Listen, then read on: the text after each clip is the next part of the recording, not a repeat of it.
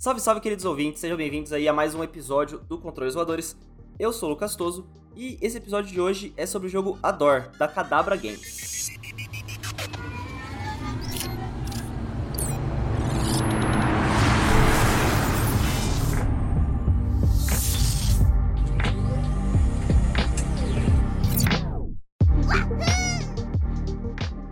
Ador é um jogo aí que mistura ação, exploração também, um combate em tempo real, assim, usando criaturas que você pode capturar e invocar, mas não, não tem nada a ver com Pokémon. E como o Controles Voadores, isso aqui ainda não existia lá em 2022, quando a Kadabra lançou o Ador, eu tô aqui com os fundadores do estúdio, o Diogo Carneiro e o Thiago Targino, para falar do relançamento do jogo para os consoles dessa vez. Primeiramente, é, Diogo, Thiago, muito obrigado aí por participarem aqui do podcast. Sejam bem-vindos ao Controles Voadores. Eu sei que, pô, semana de lançamento o negócio tá corrido, assim, então valeu por separar esse tempinho para falar com a gente. Opa, tudo bom, todos? Beleza, galera? É, bom, primeiro agradecer aí a, oportunidade, né, o convite, de estar participando aqui. É, bom, é isso, eu sou o Diogo Carneiro, eu sou um dos sócios da Cadabra Games e atualmente trabalho lá com a parte de direção criativa, de arte. É, boa tarde a todos aí. Eu sou, como o Diogo disse, também um dos cofundadores aí da Cadabra. E, bom, eu sou mais responsável pela parte de engenharia, parte mais técnica e programação da Cadabra Games. E, bom, como ele disse, muito obrigado pelo convite aí. Estou muito feliz de estar participando. Isso, eu que agradeço. Como eu disse, né, semana de lançamento é aquela loucura de relançamento aí pro Ador, né? Mas antes, eu gosto de fazer um background aqui com os devs, né? Conhecer um pouquinho mais de vocês. Então eu queria aí que vocês começassem, é, começar pelo jogo, né? Começar pelo, pelo D primeiro, antes do T. Falando um pouquinho aí de você, assim, quais foram os primeiros contatos que você teve, assim, com um videogame, assim? Caraca, é, com um videogame específico já veio de, desde de criança mesmo, acho que todo mundo aí tá nessa, nesse barco, né? É, e a partir de 2007 eu me formei em publicidade e propaganda e trabalhei bastante tempo assim ainda na área, então é, não tinha nada, fui para outro lado mesmo assim, né? Então acabou que foi mesmo mais aquele entretenimento ali, né, de, de videogame. E aí me formei em publicidade e propaganda, trabalhei foi uns sete anos na área. Depois trabalhei como ilustrador mais alguns anos, para aí sim acabar caindo aí na, na área de jogos. Entendi. E foi mais ou menos em que época assim que você é, entrou para esse mundo do jogo? O que, que o que, que fez o clique para você começar a fazer jogo? Cara, o clique foi era um artista que eu seguia e esse artista uhum. ilustrador assim, né? Ele tava fazendo um portfólio é, e a ideia dele era fazer um, um artbook certo? De, de, ilustração com o portfólio dele, mas como se fosse um artbook de um jogo que não existe. Uhum. Ele criou um jogo na cabeça dele, mas. Ah, que legal. É, então ele fez esse artbook. Eu falei, pô, ideia interessante, né? Porque é um portfólio mais sólido ali, né? Pra você mostrar e tal. E aí comecei a fazer assim, um artbook de uma ideia. Mas logo no início, assim, eu já, pô, se eu tô fazendo artbook, se eu chamar alguém para fazer a programação do jogo, né? E aí dá até pra uhum. tocar esse jogo. E aí foi que entrou o Thiago, que na época Tipo, a gente não sabia nada de programação, nada, e mas eu convidei ele, ele ficou super feliz aí, topou. E foi o, o start aí. entendi, entendi, legal. Foi um, um, um, começo ali meio que do conceitual e daí você foi pro, pra mão na massa depois, de fato. Exatamente, exatamente. A gente comecei até, até antes, na verdade, de chamar ele, eu comecei a brincar um pouco com código e tal, mas eu falei, cara, não é muito uhum. a minha, minha praia não, né? E é preciso, de alguém forte aqui pra, pra ajudar. E aí foi que convidei o Thiago. Hein? Ah, legal. E você, Thiago, assim, qual foram. Você lembra assim de um primeiro videogame que você jogou? O que, que você gostou tanto nos jogos? Cara, o primeiro videogame que eu joguei, eu acho que foi no Super Nintendo, provavelmente Super Mario World, mano. A minha uhum. avó, ela gostava bastante de Bomberman. E aí eu acho que foi ah, o primeiro legal. console aí que a gente teve. E é, começando daí pra frente foi direto um monte de jogo. E uhum. aí entrando um pouco mais aí na questão do desenvolvimento de jogo, né? Em 2017, acho que eu tinha 17 anos, se não me engano, eu tinha acabado de entrar na faculdade de engenharia de computação, aqui na uhum. UFMS, a faculdade do meu estado, né? E foi dessa mesma época que o Diogo me convidou pra. É, que ele tinha essa ideia do que no caso era Salvador na época, mas como todo uhum. grande jogo, obviamente não tava tão sólido assim, né? Não foi uma construção durante os anos. Mas enfim, ele tinha uma ideia, eu achei muito massa. Fiquei muito honrado dele ter chamado para participar desse projeto. E eu acho que o meu clique foi justamente esse, porque antes disso eu não imaginava, não tinha ideia que ia pra essa área de jogos. Aí quando ele convidou, uhum. eu comecei a fazer faculdade meio que no tempo livre já estudando no plano de jogo, né? Então, e o Diogo, eu já acompanhava a arte dele há muito tempo, a gente já era amigo também há bastante tempo. Inclusive, ele é o marido da minha prima hoje. Então. Ah, que massa. É... eu ia perguntar exatamente isso, assim, como que você, como que você convidou o Thiago, Diogo, assim, vocês se conheciam previamente, como que foi esse contato? Tiaguinho, ele era primo, que na época não era minha esposa ainda, era minha namorada, é. mas é da minha namorada, então já tinha esse, esse contato aí, sabe? Inclusive, na, na, época que eu comecei a namorar ela, ele devia ter o quê? Cinco anos, eu acho. Né? Caramba! Cinco anos, assim. Então, uhum. demorei dez anos aí pra casar, tudo bem. Teve um longo percurso aí, mas tá bom. Dez anos depois, casado, que a gente começou aí a, a a tocar cadabra aí. É. Eu já era muito fã da arte do jogo. O jogo fez um monte de arte, vocês Era fã já.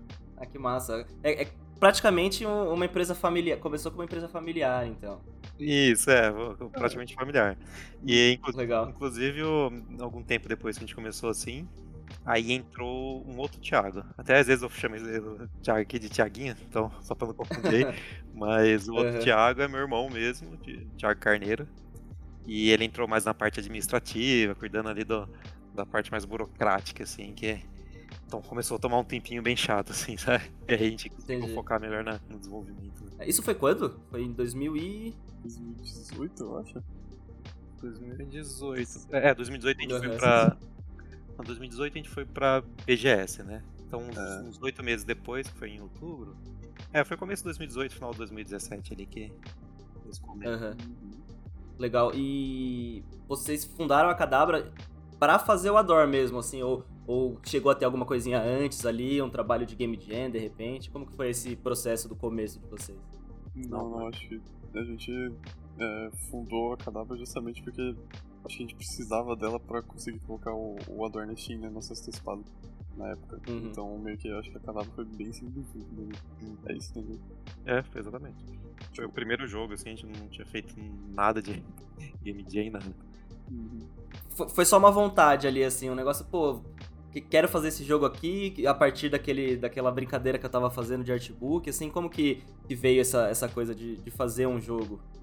Isso, é, começou com esse impulso aí, a gente começou a aprender e a gente tem, assim, um, a gente gosta muito de aprender, né? Isso aí acho que é um motivador uhum. bacana, assim. Então, a gente foi aprendendo técnicas novas e foi uma bola de neve, assim, sabe? Até que é, de começo ali a gente até, oh, pera aí, tipo assim, vamos cair naquela armadilha de querer fazer um, um jogo gigantesco, né? Um MMO, RPG, não sei o quê. Aí a gente deu uma segurada ali, deu uma freada.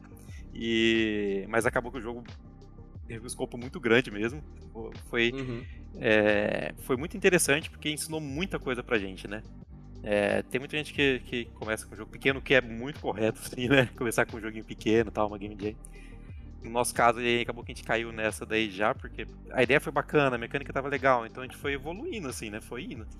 E, uhum. Mas no final foi muito bom. Foi a gente fala assim, foi quase como uma universidade pra gente de, de desenvolvimento de jogos, né? Esse tempo aí durante o Ador. E assim, fazer uma empresa para fazer um jogo assim não é um bagulho bagulho simples, um bagulho fácil, né? Desenvolver é um negócio difícil. Vocês é, tiveram bastante contato, assim, com, com outros estúdios nesse começo de vocês? Assim, como que vocês foram é, guiando o projeto, assim, e aprendendo? Foi, foi na marra mesmo ou, ou teve um pouquinho de, de contato com uma outra galera? Cara, foi quase que 100% na marra, assim, essa parte. Mas é. é, a gente foi descobrindo, aprendendo. E a gente ainda a gente mora aqui no Mato Grosso do Sul, né? Campo Grande, Mato Grosso uhum. do Sul. Então, legal. É, bem no meio do mato. É a primeira vez, eu acho que é, é a primeira vez que eu, que eu falo com alguém do Mato Grosso do Sul, assim, aqui no, no podcast. Legal. Não, bacana.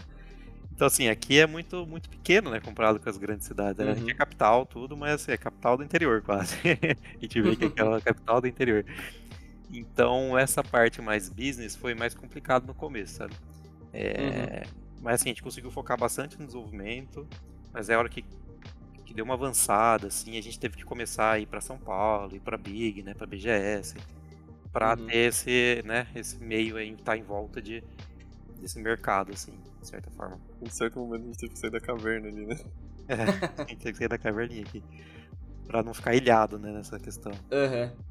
Perfeito. E desse tempo aí que vocês começaram, lá em 2018, daí lançaram a DOR, vocês chegaram a conhecer outros desenvolvedores aí do Mato Grosso do Sul? Assim, vocês viram é, outra galera surgir também ou, ou, ainda não?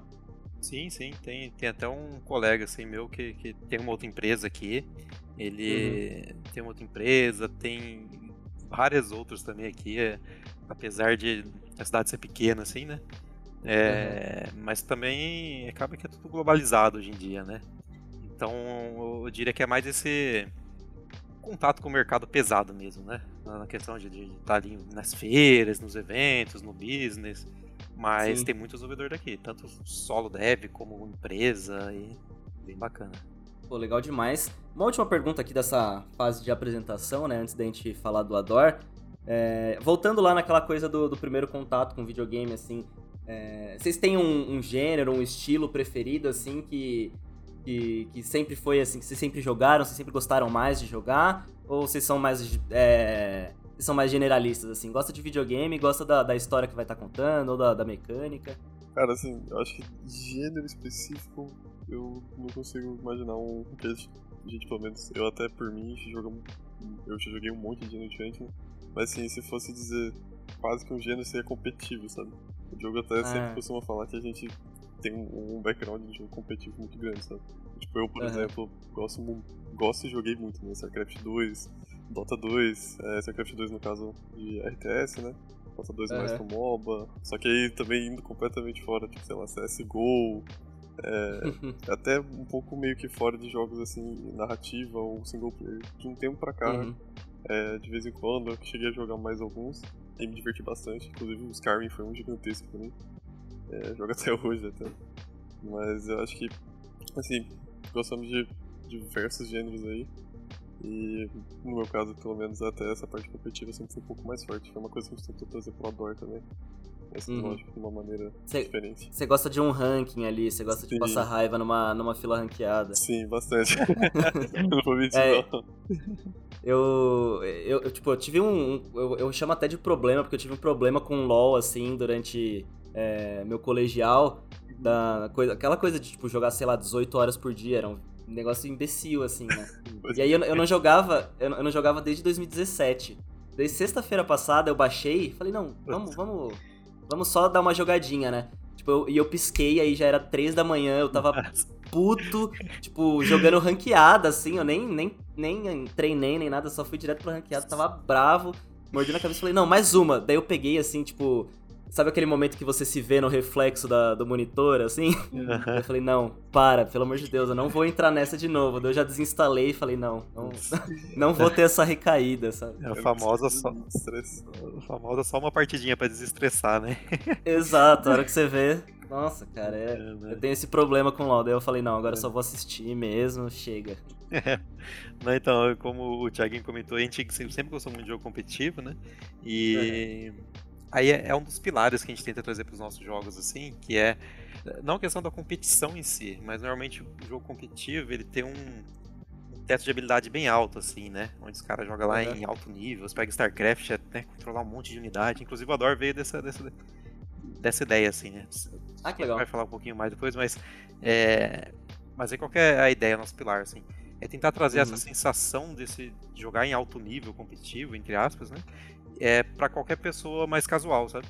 Então, Sim. no caso do Ador, por exemplo, qualquer jogador chega ali consegue ter essa sensação de estar tá controlando um monte de unidade, que no caso são as criaturas, né?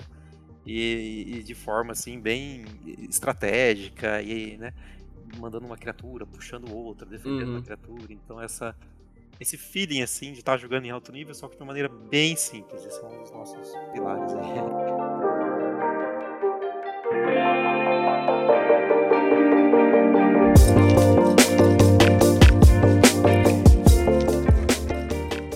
Vamos agora falar um pouquinho mais do Ador, né? É, vamos começar do básico do que é o jogo. Queria que vocês explicassem, assim, um pouquinho mais aprofundadamente, né? É, o que é o Ador, porque eu falei, é esse jogo de ação e exploração, tem esse lance de capturar as criaturas e usar elas em, em um combate em tempo real aí. Expliquem aí pro, pro nosso ouvinte, assim, uma pessoa que não sabe o que é o jogo, como que vocês venderiam essa ideia, assim, venderiam esse projeto? Ah, bacana. Bom, ele é um, um, jogo de coleção de criaturas, só que em tempo real, né? Como fala, comentaram muito assim, que é uma mistura de Pokémon com Diablo, certo? Uhum. É, não entrei em muita profundidade isso, né, no Pokémon com Diablo, mas é, a primeira, a primeira impressão é essa que fica mesmo, assim. Porque a gente conseguiu criar uma mecânica ali ao longo desses anos de evoluímos muito, fomos muito detalhes, assim, de uma maneira simples para você conseguir evocar essas criaturas e tá, tá lutando em tempo real, sem ser uma coisa muito também confusa, igual eu comentei do StarCraft, né? É, uhum. Então é simples, é, você tem totalmente essa sensação. E aí, entrando ali mais no, no, no Lord do Ador aí, no caso, você, você é esse adorador, e nesse mundo aí você tem os adoradores do, do deus Drakner, só que esse deus acabou morrendo, que ele é o deus das criaturas. Ele é o deus uhum. responsável uhum. por, pela criação do universo e das criaturas. E esse deus acaba morrendo, aí sem muito spoiler, mas é, é, você é bem no começo assim. Se faz parte, é, se faz parte da história, não é, né, da, da, da, história introdutória ali, não é, não é spoiler. Então você começa aí numa aventura para conseguir ressuscitar esse deus das criaturas. É, uhum. Basicamente é isso, mas assim, o jogo ele tem muitas é, coisas assim, por exemplo, tem um, um, sistema totalmente de sinergia entre as criaturas que você tem. Então, uhum é, a maneira como você monta o seu time, porque tem, tem criaturas bestas, arcanas, é, místicas, tem vários tipos. E aí você, a maneira como você monta eles, você cria sinergia entre essas criaturas e essa sinergia vai dar habilidades novas para elas. Então tem toda uma parte aí de estratégia de como você vai montar seu time. Na parte da gameplay também, é, que é a parte assim, o core do jogo, querendo ou não, principal do jogo, que é, é a maneira como você usa elas em batalha, né? Então você tem você comentou do LoL aí, aí né, agora pouco. A gente tem uma, uma inspiração muito grande nessa parte aí de MOBA, assim, que... E de outros, lógico, outros, outros jogos também, que você tem ali uma, uma criatura que é mais suporte, sabe? Uma criatura que é mais sim, pra sim. DPS. Então, uma, uma criatura que às vezes você manda para ter um controle em área grande, vai congelar todo mundo em área, por exemplo. E aí nisso você pega uhum. e manda uma outra criatura para causar, causar um mega dano, ou dar um buff. Então tem muitas, são inúmeras combinações assim, sabe? Que dá para você fazer durante a batalha. É bem bacana nesse sentido. Legal, legal. E nesse lance aí de, de capturar né, as criaturas e, e poder usar tudo isso, eu imagino que tenha sido um, um, terror de programação aí, Thiago. Como que foi essa parte é, do desenvolvimento do Adora, assim? Cara, foi. Eu brigo com o Diogo até esses dias que, assim, até comparando com jogos grandes, sabe? É, quando uhum. começa a aparecer muita interação entre sistemas diferentes, é normalmente é onde tem os bugs mais inesperados, sabe? Mais difícil de encontrar até. Então, assim, eu acho que a questão de, por exemplo, no Ador também tem, além do, de sinergia e tudo mais, ainda tem a questão de status, sabe? Então tem status de congelamento, tem status de stun, de slow, é, todos esses que são mais comuns aí, tanto em RPG quanto MOBA. Então, uhum. quando você combina todas essas coisas juntas e ainda com essa parte mais nova de criatura, né, de sinergia e etc, não vou mentir, surgiram diversos bugs aí no caminho. E, bom, a gente tá aí pra corrigir o máximo que conseguir e deixar o jogo mais estável possível para a comunidade. Inclusive, essas interações é engraçado que ainda vem pelo lado bom, assim, porque é, recentemente a gente descobriu, assim, tava, tava jogando, e porque tem, uma, tem umas criaturas que dá pra você montar elas, né? Tem montaria. Uhum. E aí, de repente, a gente, caraca, dá pra você capturar criaturas enquanto você tá na montaria, sabe? Então, assim, é verdade. É uma coisa, uma coisa que a gente não tinha programado a princípio, mas com as interações começaram a aparecer, sabe? Tem uma, por uhum. exemplo, que ela entra como se fosse um hospedeiro em você, assim, fica em cima de você, né? E ela fica batendo sozinha, assim, enquanto você é, tá andando. E aí dá pra você Legal. combinar isso ainda, tipo assim, tem uma criatura hospedeira, você tá em cima de uma montaria, evocando um bicho e às vezes capturando. São coisas que ainda, uhum. a princípio, não foram tão planejadas assim, mas vão surgindo. É muito bom. É, o, o, bug que vira feature, né? Exatamente. É, exatamente. isso mesmo.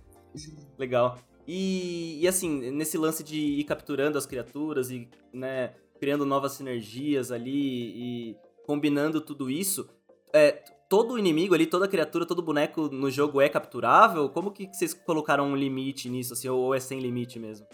É, quase que sem limite. É, exatamente, é bem que sem limite mesmo. Uhum, até uhum. uns, tem umas, vamos dizer, uns sub-bosses aí, uns bosses de, de cada mapa, assim, que Dá até pra você, depend, sem dar muito spoiler também, tem umas maneiras ali, mas dá pra você conseguir capturar eles ali. uhum. Posso colocar um limite, acho que vai ser no máximo a sua habilidade, porque vai ficando um pouco mais difícil, né? É. Mas não tem nenhum limite no jogo, não. E falando um pouco de, de linha narrativa, assim, é, o, o, quanto que é o tamanho, assim, da, da importância da história pro jogo, assim, vocês é, focaram mais na mecânica ou vocês deram um background legal, assim, você tem, tem bastante elemento narrativo dentro do jogo? O, a gente gosta de falar que assim, uma das coisas da, do nosso, da nossa empresa é a gente procura muito focar no gameplay ser, assim, ter um game feel liso, sabe, fluido, mas uhum. que é o que assim, vai estar em contato com o jogador né, durante a jornada toda. Mas não tem Sim. como, o que prende o jogador ali, o que dá imersão, né? O que faz você achar que você está naquele mundo lá, esquece tudo, é, o, é a história, né? Então é o jeito como os personagens vão, vão tocando a história, o ritmo do jogo. Então é um carinho especial que a gente teve aí também com a, com a questão da história. Inclusive a gente chamou é, Oruja, ele. Orix, o nome dele. Ele fez parte, ele veio ajudar a gente com, com a parte da história, assim, para dar uma profundidade maior ainda, sabe? Uhum, é, legal. Por exemplo, se você pegar cada criatura lá no bestiário que a gente tem, cada uma tem uma historinha específica sobre ela. Também tem. É, engloba ali no, no, a relação dela com o mundo, né? Com toda essa. Uhum.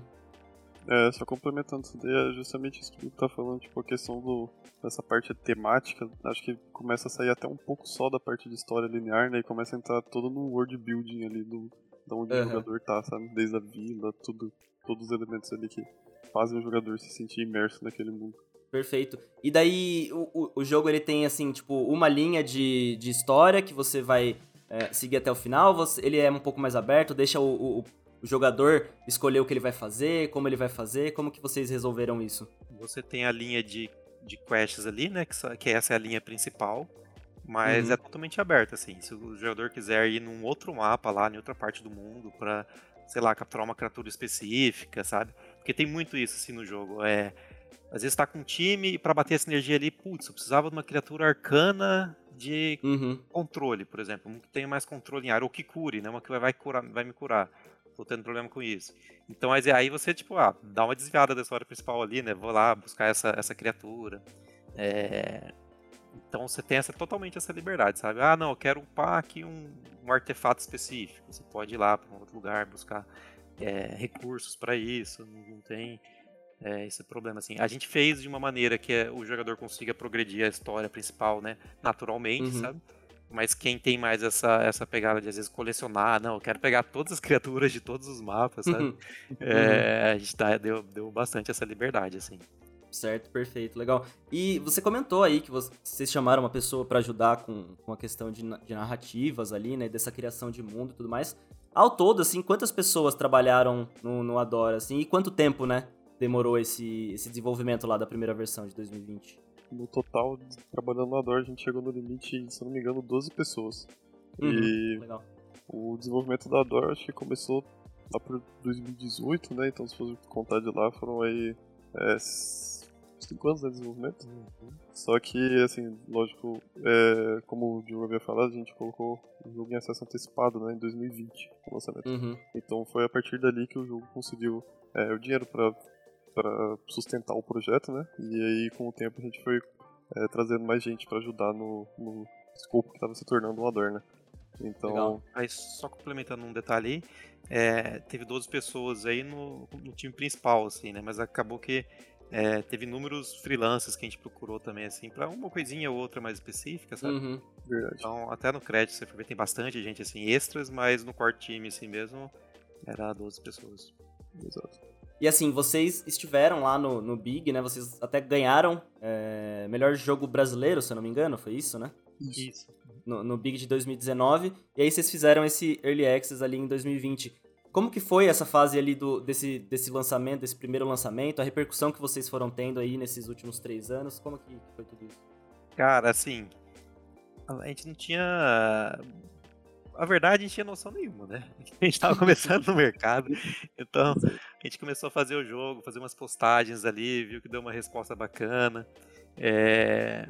Isso antes do lançamento do Early né? É... e aí até a inscrição da Big, a gente falou, cara, o jogo tá totalmente no início, né? Será que a gente manda ou não? Acabamos mandando, assim, de última hora, e graças a Deus deu, deu bom, ganhamos lá. É, mas foi meio que nesse. totalmente nesse feeling, sabe? De, de intuitivo, assim.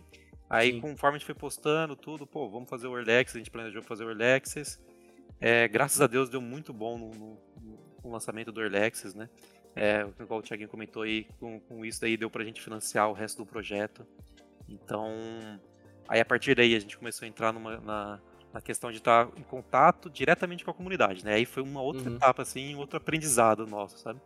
De estar lidando diretamente com o jogador lá, que é tipo, jogadores bem. E os que entram no Early Access normalmente são muito entusiastas, assim, né? Então você está lidando com a comunidade, com diretamente com o feedback deles, de, de direção tomar. Tanto que o, o jogo mudou, assim, completamente uhum. do começo do Early Access para o que está agora, sabe? Sim. Ele, ele era totalmente um roguelike, e aí acabou que com todo o feedback, por exemplo, a gente foi tra transicionando para ser um, um, jogo de ação de RPG, mais padrão, assim, sabe? Então Sim. tiramos esse o roguelike do, do, Tem uns elementos ali ainda um pouquinho de geração aleatória de mapa tal, mas é, no geral virou um jogo de ação de RPG, sabe? Inclusive, complementando essa parte da transição, é engraçado porque a transição ocorreu, assim, não só por isso, né, mas muito forte por causa disso, no caso do... Os, os jogadores estavam gostando muito das criaturas e queriam continuar com elas, e no caso do roguelike, quando morria, perdia tudo, né? Exatamente. Então, assim, a gente acabou vendo isso no feedback dos jogadores e falou, cara, não, a gente vai ter que transicionar pra coleção de é. criaturas, é. porque os caras querem manter as criaturas. Sim. E assim, Perfeito. encaixou muito foi. bem no jogo, foi excelente. É, foi um, foi um nicho que a gente não. É, meio. de iniciante aí, não ter pensado nisso também, né? Mas assim, acabou puxando um nicho muito forte do, da, da galera de, de coleção de criaturas, sabe? Uhum. Então, aí, pô, tô pegando meus bichinhos e eles morrem, que isso, cara? cara, você tá maluco? A gente é, realmente tem um ponto aí, né? Todo, toda run vai ter que ser Nuzlocke lá do Pokémon, né? Uhum, é. Exato. E você falou muito, né, que, que tinha uma ideia dessa sensação do StarCraft, a coisa de controlar muita unidade, é, pensar de uma forma mais estratégia, assim, uma coisa mais rápida. É, e da parte visual, assim, porque ele, ele, ele tem esse 3D que, que é bem estilizado, tem uma, uma cara própria, ele não tenta ser algo realista nem nada. E ele, ele tem um visual ali, uma, uma certa coisa que lembra um pouquinho de MMORPG também, né? Aquela coisa de, da, da movimentação, vocês brincaram do Diablo, né? Mas tem muito uma coisa ali é, não sei, talvez do WoW também, assim, de onde que vocês foram tirando as coisas para fazer a parte visual do jogo? Basicamente, assim, eu acho que veio a, questão do estilo ali, tem um, uma bagagem aí minha, assim, né, de, de ilustração, né, que eu trabalhei com bastante uhum. ilustração, ilustração para livro, então tem essa pegada mais pintura à mão ali, né, tem um feeling assim mais de pintura, é tudo pintado no jogo, sabe? É, mas e aí acaba entrando também um outro negócio que eu lembro, eu lembro bem assim, no começo do desenvolvimento. A gente, como a gente não tinha muita noção de, né, uhum. tamanho que poderia ficar e assim, questão mais técnica, a gente falou, cara, vamos tentar usar o mínimo possível de, de coisas técnicas de 3D, por exemplo. Né? Por exemplo, em 3D você tem mapa lá de é, bump, de, tipo, de, de, de, reflexo, mapa de não sei o que. A gente falou, cara, vamos eliminar tudo e usar só um, um mapa de textura básico, sabe? Uhum. Porque a gente não sabe o quanto que isso vai pesar lá na otimização lá na frente, daqui dois, três anos. A gente não tinha essa, essa visão, assim, né? E acabou que isso ajudou muito a formar um, o jeito que, que, que, é o estilo do jogo, assim, sabe? Uhum. 3D, por exemplo, as animações, assim, no começo ainda, a gente, cara, vamos tentar criar um menor número de, de, de, de ossos, por exemplo, né, no jogador. Então, nas limitações ali, você vai criando o seu, vai tendo seu rebolado ali, né? De como fazer a coisa ficar bacana com uma limitação bem presente ali. É, como que foi essa criação de mundo, né? Você tinha uma inspiração de fazer assim, pô, eu quero uma coisa mais parecida com tal, ou eu quero ir para um lance mais é, fantasia medieval ou tal coisa, assim, como que você pensou nas criaturas, assim, para cada criatura ter um, uma coisa própria, mas também ter uma coesão entre elas, assim, como que foi toda essa, essa criação de universo é, artisticamente falando? É... Bom, a gente sabia assim, até pelo, pelo público, assim, que, que a gente queria atingir, e já trazendo esse estilo visual que, que eu comentei, né, já tem uma bagagem um pouco, assim, de, de, de estilo meu, né, mais, mais pintado e tal, é...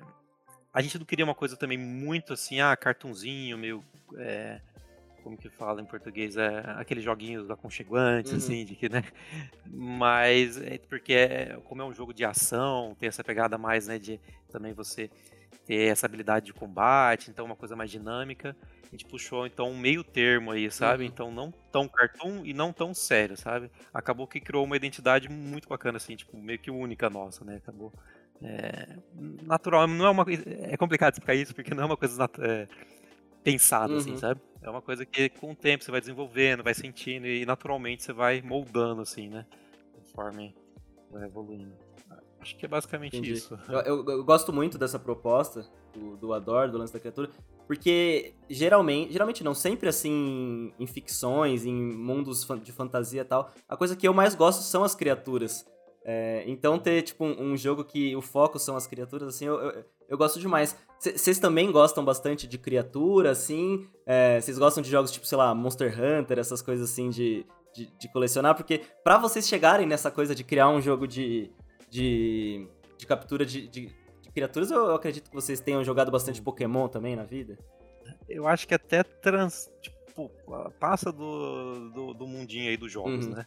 É, que é aí que eu gosto de falar até que essas são as verdadeiras inspirações, assim, né? Que tipo, é, se, se, você fica muitas vezes é, focado ali, né? Não, vou procurar uma inspiração aqui de jogo. Mas vem da, né, da, da vida, assim. Então, uhum. tipo, questão de, de, de né, animais, pô, sempre desde criança eu, assisti, eu lembro de assistir. É, meu pai tinha aquelas, era tipo fita VHS de Discovery Channel, ah, sabe? Então ficava lá assistindo sobre os pinguins, não sei o que. Aí você assistia 20 vezes aquela fita. Aí tinha sobre não sei o que lá. Então acho que acaba que isso traz, né? De uma forma mais. até mais rico, né? Você pegar uma, uma, umas inspirações da vida, assim, do que de outros meios de entretenimento, assim, né? Acho que isso é bem bacana. Inclusive, complementando a sua última pergunta, eu acabei me indo para outro caminho ali. É, uma das coisas do Ador que a gente, a gente teve um carinho de fazer assim é que todo o design de criatura ali, apesar de serem criaturas fantásticas, né? É, tem desde dragão ali, a criaturas arcanas, a gente tinha um foco de fazer, tentar passar que ela realmente faz parte daquele bioma ali, uhum. sabe? Em que ela tá né? Não é um bichinho lá, nada a ver, sei lá, um negócio assim bizarro. Mas então ela tem uma, uma raiz ali mais é, natural, assim. Às vezes você consegue remeter algum animal da, né, da vida real, que eu comentei aí. Isso é bem legal, assim, porque dá essa sensação de que aquele mundo existe, né? De fato, assim, não é um monte de bicho solto ali. É como se ela encaixasse no habitat ali mesmo, uhum. né? Com o conceito. É. E só complementando isso daí, só que um pouco mais sua parte de entretenimento, é, eu, por exemplo, sempre eu acho que o Diogo também, né? Sempre fui muito fã do caso da a Bússola de Ouro, não sei se vocês sei, conhecem. Sei, E, Massa. Enfim, tem todo o conceito de Digimon e, putz, aquilo lá eu acho muito uhum. massa, além de, lógico, amar o jogo, sabe? Tanto que eu sempre amei animal de estimação e animal no geral. É, principalmente cachorro, eu sou muito louco por cachorro e minha mãe nunca deixou ter uma, uma tristeza. Aí você foi lá e criou os seus cachorros, Sim, tá ligado? Eu lembro ele pequenininho falando assim: pode ser um cachorro com uma pata menos, não tem problema. Ele falava assim, não, tá ligado? Tadinho. Uhum. É, o. Não sei se você chegou a assistir o His Dark Materials também, a série do, do Bússola de Ouro, eu achei muito massa. Não assistiu? Não assisti, Cara, é, é, é, bem legal, bem legal. É, vale a pena. E tem todo esse lance do, dos, dos bichos mesmo, assim, eu acho muito, muito, muito bonito. E daí tem o ursão lá de armadura, muito foda. Não, e a conexão, o, o, o sentido ali de Sim, conexão entre as é. criaturas e os humanos é no filme que é o principal ali, é no, no, livro. É muito bacana aquilo. E de certa forma, a gente, agora pensando assim, né? A gente também tem essa, essa parte aí de, da, do bound que você cria, né? Da conexão que você cria uhum. com as suas uhum. criaturas. Por exemplo, uma criatura no Ador, quando ela tá pré, ela tem barra de vida, né? Mas aí a hora que ela chega no zero de vida, a mudança que a gente fez, né? Que ela morria antigamente, ela não, ela não morre mas é a partir do momento que ela tá com zero de vida, o adorador começa a receber ah, dano no legal. lugar dela. O uhum. personagem principal. Pra evitar que ela morra, entendeu? Tematicamente, assim. Então, e até na, na, mecânica ali, pô, aí você tem que começar a tomar muito cuidado pra elas não tomarem dano, senão vai começando tudo a ir pro personagem principal e aí, né? Você morre, vai de base. ah, que massa, que massa ver é, como que foram essas decisões lá no começo. Eu sempre gosto de, de, de conversar bastante sobre é, essas coisas de ah, origem e como foram quais foram as suas referências também, porque eu acho que ajuda muito em quem tá começando agora, assim, né? Porque, meu, é, é o que vocês falaram, vocês fundaram a Cadabra para fazer o Ador, né? Foi o primeiro jogo de vocês, então teve muita coisa que vocês descobriram na porrada, né? E, e dando a cara ali para bater, assim. Vocês mudariam alguma coisa, assim, nesse processo desse primeiro jogo de vocês? Coisas que vocês sabem agora, vocês gostariam de ter sabido, soubedo, sou não sei o que, tem aquele vídeo engraçado que fala sobre isso, mas queriam saber lá no comecinho do desenvolvimento, assim? Cara, isso é uma pergunta muito bacana, assim, porque a gente conversa direto, assim, sabe? Uhum. Isso aí, direto mesmo, assim. A gente fala, cara, né? Como que a gente teria feito, sabe? O tempo que a gente teria feito, que maneira a gente teria feito. Só que assim. E beleza, se a gente fosse fazer hoje, a gente faria totalmente diferente. Uhum. Realmente, uhum. né? Totalmente diferente. Mas a gente não, não, teria essa visão, entendeu? Pra fazer totalmente diferente, porque a gente não, teria passado por isso. Sim. Né? De toda esse, essa experiência, assim, então não tem como. Até que você comentou, eu achei muito legal. De dar a cara, de fazer, sabe? E, realmente, assim, sabe? Você é até uma coisa que a gente tem, assim, de tipo, a gente evita estudar alguma coisa se ela não for uma coisa diretamente o que a gente vai aplicar ali, sabe, no jogo. Uhum. Isso aqui não. Então, assim, pô, vamos fazer, sei lá, um personagem fazer tal coisa. Ah, beleza, vamos estudar para fazer isso aqui então, né? Ao, ao, contrário do que às vezes a gente vê assim, a pessoa, pô, não, vou estudar tudo isso aqui para quando eu for fazer um jogo, né? Uhum. Eu, eu poder aplicar, sabe? Aí, mas a gente não teve essa, essa educação assim mais formal, né? Então o nosso era na prática, tipo, ah, a gente precisa fazer o boneco andar. Vamos lá no YouTube, como fazer o boneco andar, tipo assim. Uhum. Então, isso aí é uma, uma coisa bem interessante, assim, sabe? Nessa, essa questão de aprendizado aí, de, de botar a cara, de fazer, sabe? E da parte dos códigos, Thiago, assim, porque é... toda vez que vem um, um, bug novo e você não sabe o que fazer, acho que deve dar um desespero ali, né? Como que foi esses, esses anos de desenvolvimento? Cara, sempre dá mesmo. Porque, assim, às vezes parece que os bugs são coisas similares, mas sempre surpreende com alguma coisa completamente fora da casinha, tá? Mas é, eu acho que é, é, bem na linha do que o Diogo falou, sabe? Especialmente no começo. Eu, pelo menos, não tinha noção nenhuma. Tinha acabado de entrar na faculdade, não nem como eu falar que, ah, não, já tinha uma experiência no começo e tal. Não, zero, zero, zero. Uhum. Então tudo que ia fazer tinha que caçar na internet como que fazia.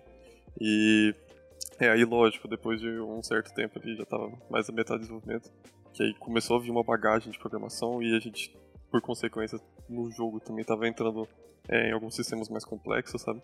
Então aí a faculdade já começou a entrar e ajudar bastante nessa parte, uhum. que é a engenharia de computação, acaba vendo um monte de elementos ali que acaba pegando pesado nessa parte de desenvolvimento, desde programação orientada a objetos e, e inúmeros outros, outros tópicos aí. Mas eu acho que no fim das contas é isso, cara, é meter na cara mesmo. Não tem jeito. Você vai. A gente até brinca de vez em quando que a gente se jogou num poço sem, sem paraquedas, assim, sabe? Só pulou. Uhum. Aí a gente viu o que vai ter lá no final. Inclusive, isso aí é um. Da BGS que a gente comentou lá, em 2018, né? Que a gente foi na BGS.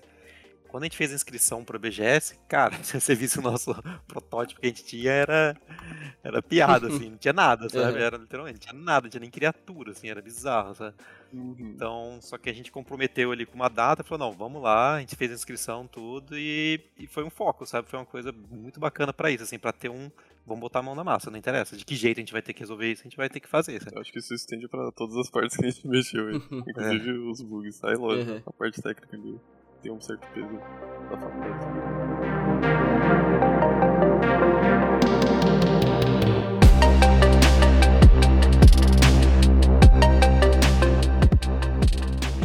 Vocês comentaram, né, do teve o Early Access ali em 2020 e agora a gente está tendo esse relançamento, vamos dizer assim, ou esse lançamento mesmo, só que também com um porte para todos as, os consoles, basicamente, assim, né?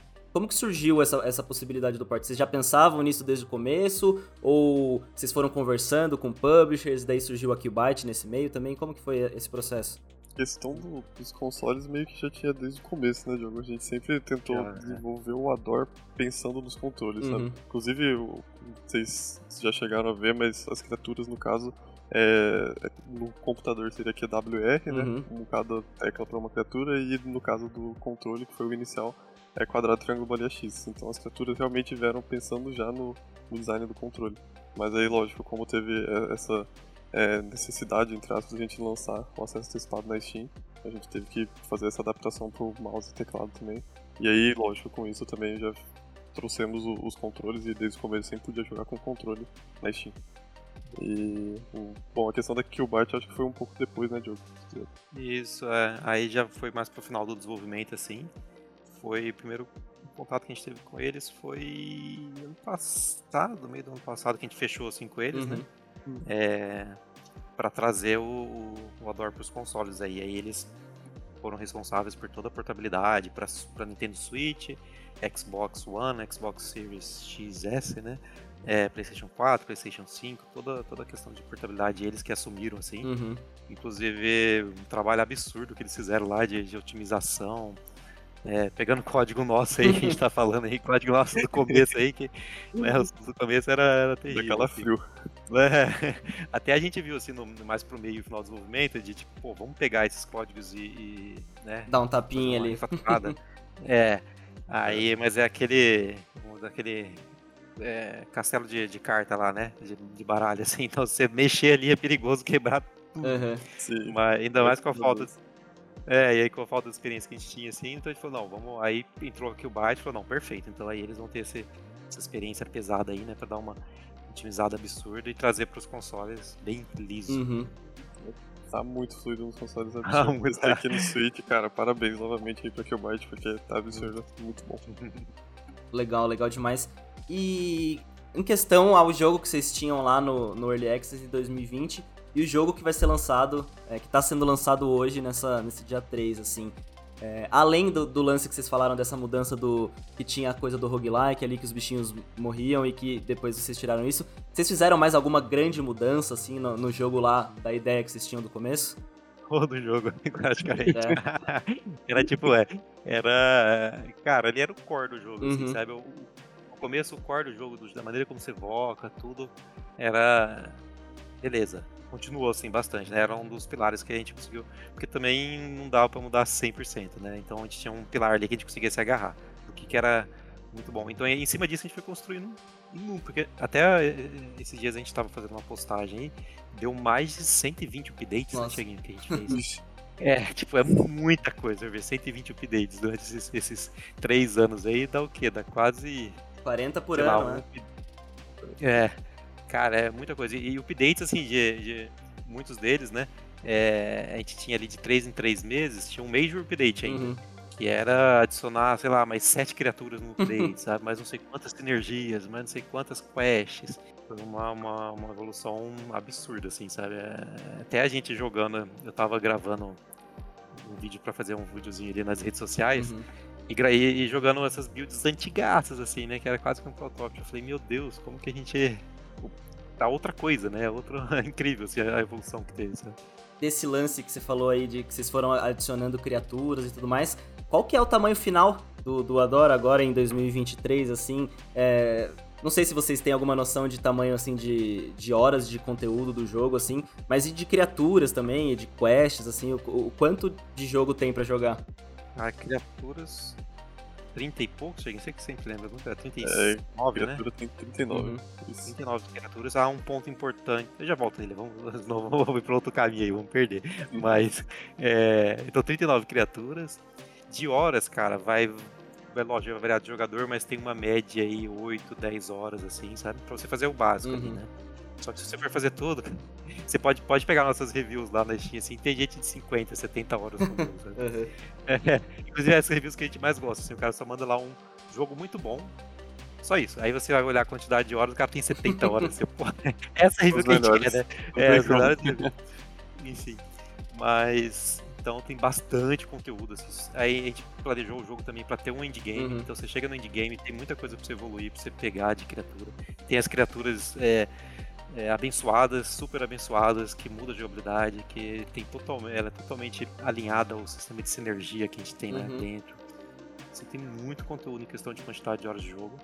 E aí, voltando na questão da criatura que eu ia, eu ia comentar, é, a gente tem 39 criaturas, mas uma das coisas que a gente decidiu lá no começo foi assim, cara, não vamos encher de criatura na questão. E, e, e aí pegar e fazer tudo meio igual, sabe? Você pega uns Creature Collectors assim, nos jogos de, de, criatura, você vê que ah, uma criatura tem o mesmo ataque que a outra, uhum. sabe? Então no, no, no Ador não, gente, então vamos tentar fazer cada uma ser o mais único possível, mais única possível, assim, né? Pra ser bem, bem diferente uma da outra, para o cara conseguir se identificar com, com a maneira que ele vai montar o time, ter inúmeras opções aí.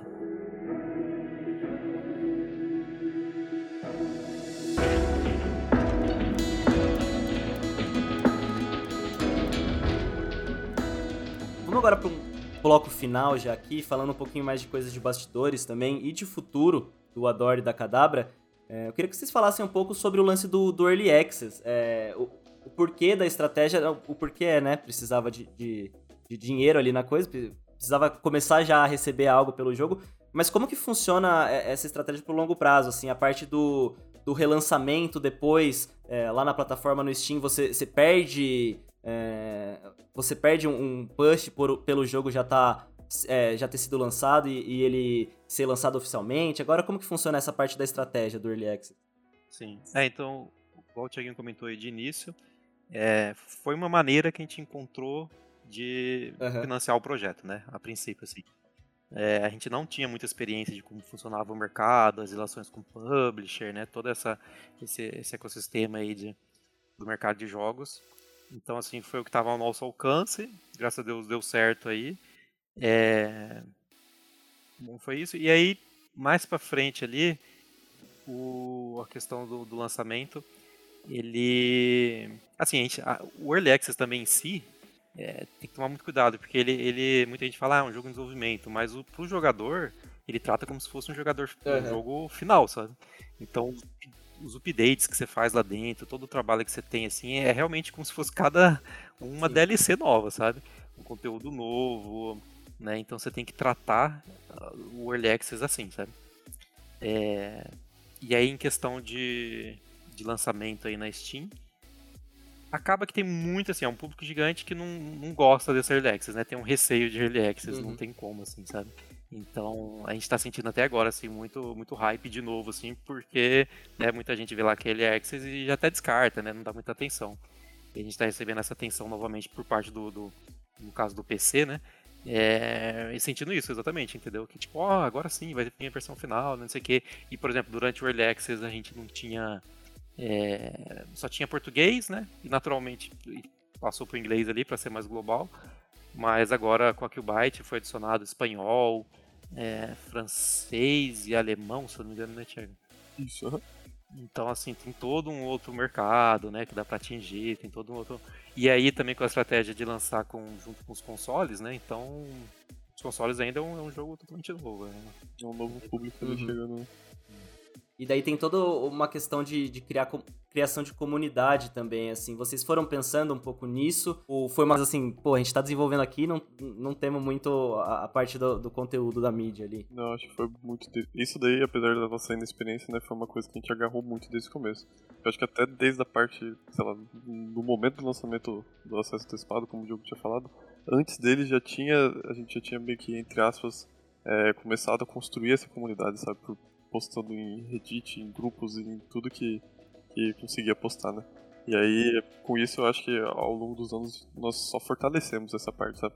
Então, questão, por exemplo, temos o, o nosso Discord da Cadabra Games, a gente sempre convida o pessoal para ir para lá para dar feedback. É lógico, no caso de bug também tem uma função dentro do jogo na versão do computador que leva o jogador direto pro Discord. Então, no caso, ele pode reportar diretamente para os desenvolvedores e a gente sempre teve esse contato muito próximo com a comunidade, porque a gente acredita que, sem querendo ou não, a realidade é que o acesso antecipado só pôde financiar o Ador com essa, essa proximidade, sabe? Temos até o, o Davi, inclusive, que é da parte interna da Catabra Games, que ele mexe é, com essa parte de relação com a comunidade. Ele até entrou, na verdade, com uma, uma uhum. ideia de QA, sabe? Testar o jogo. E, bom, a gente sentiu que isso tinha muita conexão com essa parte de comunidade, porque, querendo ou não, ele acabou sabendo muito do é. jogo, por ficar testando muito, sabe? É, ele era, um, ele era um jogador, na verdade. Ele jogava, ele era viciado, assim, tinha horas de jogo. Verdade, verdade, existe isso. É. Aí ele entrou em contato com a gente e tal, queria ajudar mais e acabou entrando hum. no time no final, assim. Exato. Então, assim, como ele tinha toda essa experiência de jogador já, é, era mais fácil ainda de conectar com, com outros usuários que tenham podia ter bug ou feedback, qualquer coisa do gênero. Perfeito. E nessa questão dessa criação da, da de comunidade, assim, é, vocês apostaram em fazer bastante coisa em, em redes sociais, assim, ou foi um, um, lance mais ali na Steam mesmo, criando é, essa coisa em volta do jogo, propriamente dito? foi basicamente em tudo que a gente conseguia alcançar, assim. Então era é, Twitter, é. Reddit, já alguém falou, uhum. no YouTube, né? Então tudo que a gente consegue, assim, expandir, a gente, a gente tenta. E. É. Uhum. Isso, isso aí foi absurdo, assim, nesse sentido.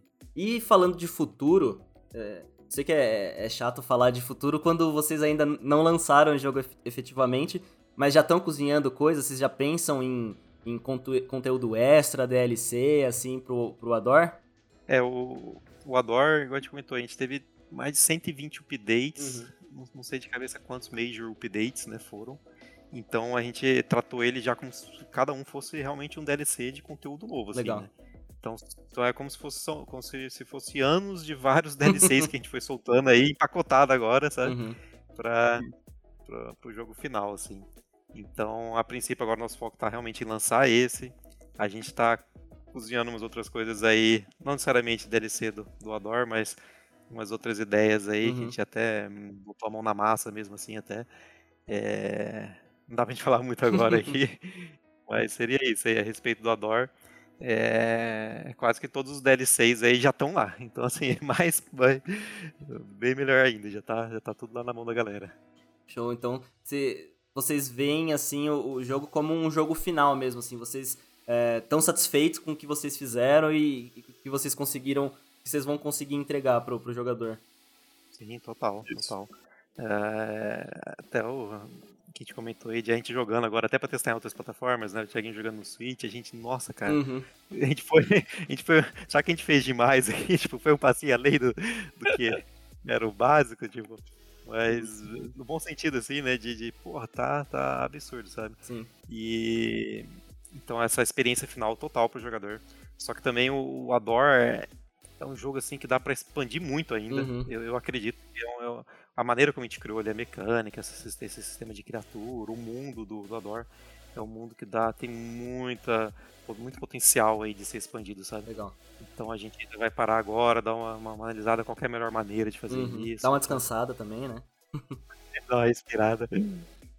É, eu acho animador porque você falou quase todas os DLCs do jogo estão nessa versão final, então a possibilidade de existir coisas novas existe também. E, e esse lance de, de continuação, assim, eu, eu gosto que foi uma resposta. Foi, foi um não, mas com, com braços abertos, assim, né? Com certeza. Total. Não, o sonho é ter Adoro 1, 2, 3, 4, 5, 6, 7, até. Franquia. Até, até resetar, igual o Mortal Kombat fez aí, né? Voltou pro uhum. agora. Nossa, bem. E vocês falaram lá no começo que vocês meio que não, não imaginavam é, trabalhar com jogos. E daí agora, depois de 5 anos de desenvolvimento, vocês vão lançar um jogo não só para Steam, mas também para PlayStation, para Nintendo, para Xbox, é, em várias línguas diferentes também, assim. Como que, como que vocês veem isso, assim? O, vocês falariam para as pessoas de vocês do passado, assim, lá, o, o, os jovens que gostavam de jogar um CS 1.6 ali, assim, como eles estariam hoje? Cara. Me conhecendo, se eu voltasse no passado e falasse, eu acho que ele não ia acreditar em mim, não. eu não tenho nem palavra. Tem coisa assim que nem caiu a ficha ainda, uhum. sabe? Por exemplo, hoje eu recebi uma, uma foto de um colega meu aqui. Ele mandou a foto da página inicial lá do Xbox, tava com a Dor lá em destaque, sabe? Uhum na, na loja, assim, eu, e é, aqui eu não tenho, pessoalmente, aqui o Xbox, eu, putz, cara, que loucura, né? tipo assim, um jogo nosso no Xbox, né, tipo, uhum. e na, no Switch, então foi absurdo, a hora que pegou na mão ali pra testar, eu falei, meu Deus, então, assim, a ficha ainda não, não, caiu direito, sabe? Uhum. Verdade, tá tendo aos poucos, né, o do Switch é. foi uma puxada. E, é loucura, é loucura. E vocês, uma outra pergunta mais técnica de porte que eu esqueci de perguntar antes, mas é, vocês chegaram a ter contato com alguma coisa da, da portabilidade lá para que o Byte ou ficou tudo para eles mesmo assim? Vocês chegaram a, a, aprender alguma coisa, a ter contato com o Dev Kit ali ou não? Sim. É, Quase gente... Sim, né, Isso, é, não. Eu falar, foi bem o é, um contato conjunto, como o Diogo falou, né? O Dev Kit, no caso, a gente conseguiu o licenciamento do, da Nintendo já. Uhum. Então a gente tem o Dev Kit aqui e estamos testando, inclusive, a versão do Switch nele.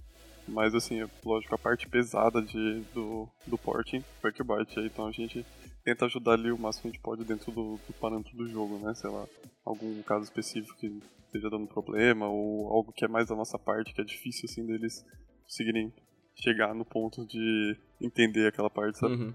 E aí, mas assim, quase tudo assim, pesado deles, com certeza, do.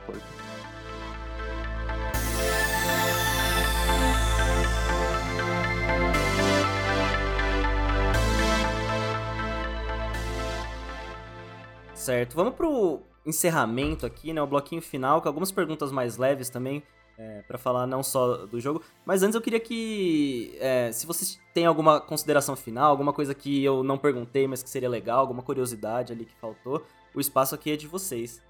Cara, mais uma uma resumida aí, não é nem, nem um jabá, né? Mas assim, realmente o, a, a gente trabalhou nesse Adore, assim, né? Igual comentei, com vários pets, vários conteúdos. Então foi uma coisa assim que durante todo o desenvolvimento a gente estava colocando coisa nova e com um carinho que. Assim, eu gosto muito de, de mostrar, né? Essa parte mais da parte visual, então, então assim. Podem, podem ver assim no trailer, nos vídeos aí, o, o carinho que a gente botou na produção desse jogo aí foi, foi 100% assim, o que a gente podia dar, sabe? Mais até do que isso. Então, e agora com as possibilidades ainda expandindo, né, trazendo para todos os consoles. É, quem puder dar o wishlist, que seja, sabe? Às vezes não pode comprar agora.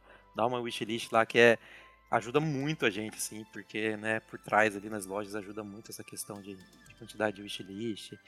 É, ou quem puder comprar o jogo, presentear o jogo aí, assim, até para, né, ajuda absurda e principalmente para jogar o jogo, né? Que é o, o, nosso, o nosso foco no final, assim, era fazer um jogo que possibilitasse a, a galera aí a, se, a ter um momento de, de diversão, um momento diferente aí de imersão no nosso jogo. É, acho que o jogo resumiu muito bem, é, é, é bem isso que a gente queria trazer aqui. E, bom, também já agradecendo aí pelo convite também, que é uma honra estar aí poder estar falando desse nosso projeto.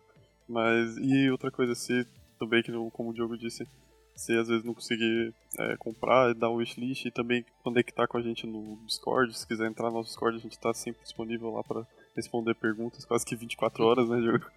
e, e, seguir a gente também nas redes sociais, Cadabra Games, é, Twitter, Instagram, tudo isso daí ajuda muito. Inclusive perguntas lá que pô, pode perguntar de mercado, de dúvida técnica, o que for, sem assim, trocar ideia, a gente está bem aberto, assim, uhum. Total. E aproveitando, né, que vocês já fizeram, começaram um jabazinho ali, é, eu vi que o Diogo também faz outros projetos, tem outras coisas ali, assim, onde que as pessoas podem acompanhar os, os trabalhos pessoais de vocês, ou, ou se vocês têm redes pessoais também, que a galera pode seguir. Ah, bacana. Eu tenho o site diogocarneiro.com. É, lá tem um projeto meu que veio antes assim da criação da Cadabra, né?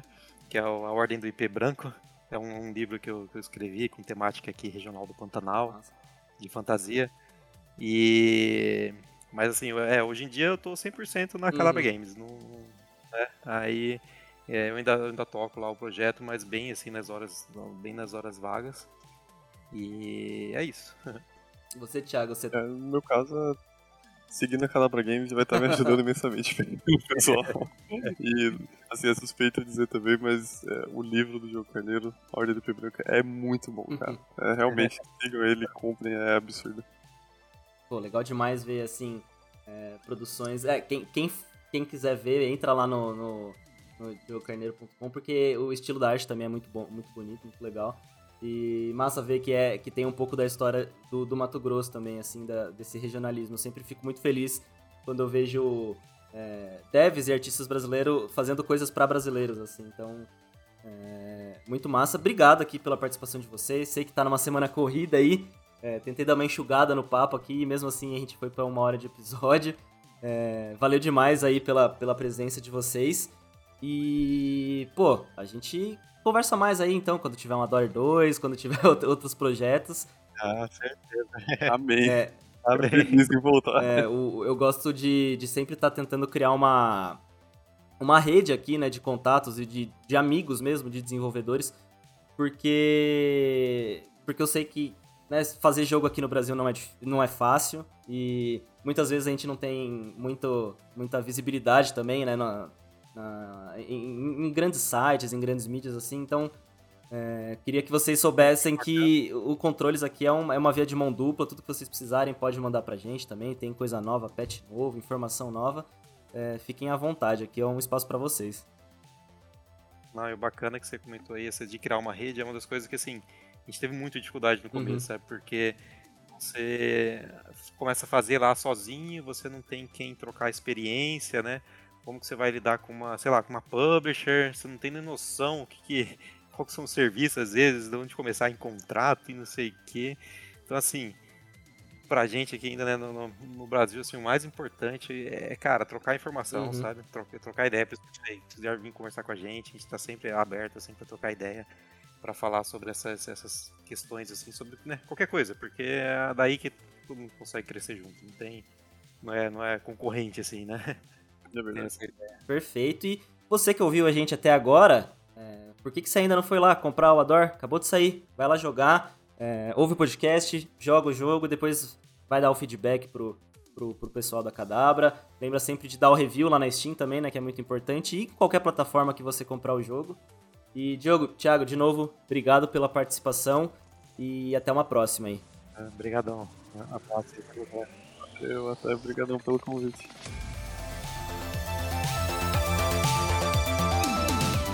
Esse foi mais um episódio de Controles Voadores. Se você gostou, já compartilha aí nas redes sociais, manda para todo mundo que você conhece e também clica lá nas matérias do Terra Game On pra gente ganhar uns cliques, né, para reconhecer o nosso trabalho. Se você não gostou, compartilha também e daí manda mensagem o que você quer ver melhorar aqui no podcast. Muito obrigado por ouvir até aqui e até semana que vem. Falou!